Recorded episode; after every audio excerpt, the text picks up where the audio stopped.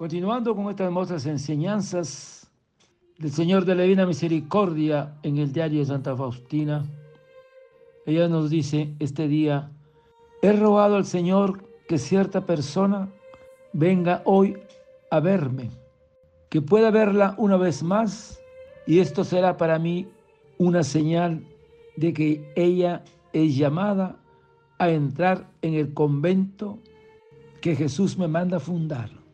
Y una cosa extraña, aquella persona ha venido y he tratado de formarla un poco interiormente. He comenzado a indicarle el camino de negarse a sí misma y de sacrificio que ha aceptado de buena gana. Pero he puesto todo este asunto en las manos del Señor para que guíe todos según le agrade. Hoy al oír por la radio la canción Buenas noches, oh sagrada cabeza de mi Jesús, súbitamente mi espíritu se sumergió en Dios y el amor de Dios inundó mi alma y durante un momento traté íntimamente con el Padre Celestial.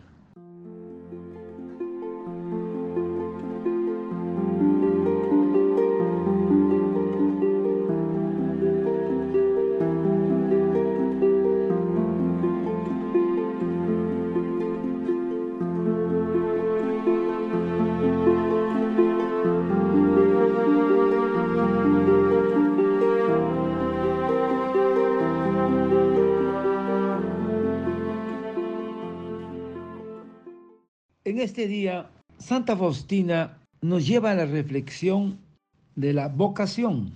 Ella nos dice que pueda verla una vez más y esto será para mí una señal de que ella es llamada a entrar en el convento. Dios nos llama a cada uno para que de modo voluntario participemos en su proyecto divino de salvación. Él es siempre el que llama. El Señor nos dice, no me habéis elegido vosotros a mí, sino que yo os elegí a vosotros. Por eso, hermanos, Dios es el que llama y el que da las gracias para perseverar y llamó a los que quiso. La elección es siempre cosa de Dios. No llamó con vocación santa, no en virtud de nuestras obras, sino en virtud de sus designios, porque la vocación es siempre y en primer lugar una elección divina. Por eso, una vez recibida, no se debe someter a revisión, no cabe discutirla con razonamientos humanos, porque Dios da siempre las gracias necesarias para perseverar, pues a quienes Dios elige para una misión, los prepara para desempeñar aquello para lo que fueran elegidos. La fidelidad a la vocación es fidelidad a Dios. No basta con mantenerla la vocación, es preciso renovarla y reafirmarla constantemente. Seguir el llamado a la vocación tiene sus exigencias. Primero, han de estar totalmente desprendidos de las cosas. Segundo, tener una disponibilidad que ha de ser total, que sea pronta, alegre, desprendido, sin condiciones. Porque la llamada del Señor siempre urge, porque la mies es mucha y los operarios son pocos. Nadie que pone su mano en el arado y mira hacia atrás es apto para el reino de Dios. Por tanto, tercero, no se puede volver la cara atrás después de la llamada del Señor. Por eso, para ser fieles y felices, es preciso tener siempre los ojos fijos en Jesús y no debe dejar la oración.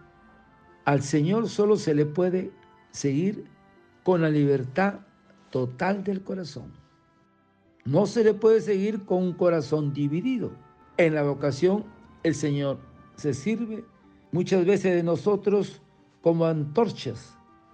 En la amistad será el instrumento que servirá a Dios para que muchos se acerquen a Él. Y dice Santa Faustina, si Dios te ha dado la gracia de descubrir tu vocación, también te dará la gracia de perseverar en ella. Hermosas palabras de Santa Faustina. Padre eterno, yo te ofrezco el cuerpo, la sangre, el alma y la divinidad de tu amado Hijo, nuestro Señor Jesucristo, como propiciación de nuestros pecados y del mundo entero. Y por su dolorosa pasión, ten misericordia de nosotros y del mundo entero. Oh sangre y agua que brotaste del corazón de Jesús como fuente de misericordia para nosotros, en ti confío. Y no olvidarte, hermano, de rezar la coronía por un alma que está en agonía. Desearte en este día un lindo día a ti y a toda tu familia. Que Dios te bendiga y te proteja. Amén.